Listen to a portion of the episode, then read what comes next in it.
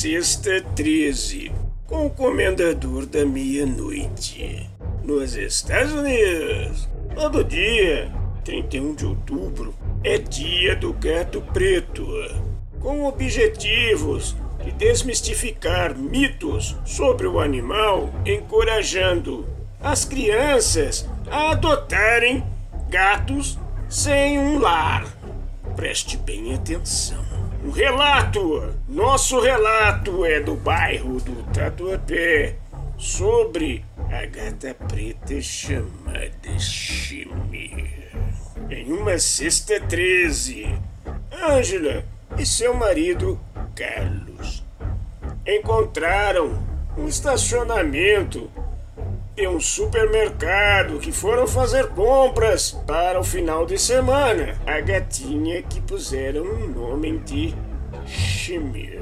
Levaram para casa, deram-lhe comida e o nome que significa estrangeira.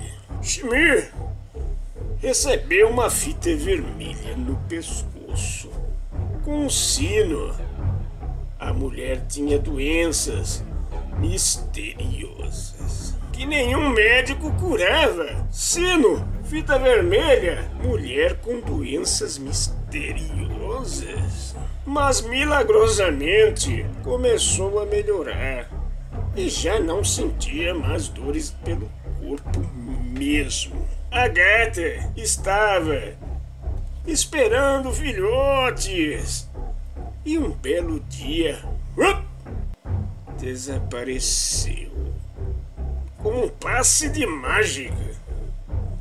Após ter os gatinhos pretos, parece que sua missão foi apenas tirar a doença daquela mulher. A gata desapareceu levando qualquer negatividade que tinha no lar e deixou aqueles pequenos filhotinhos.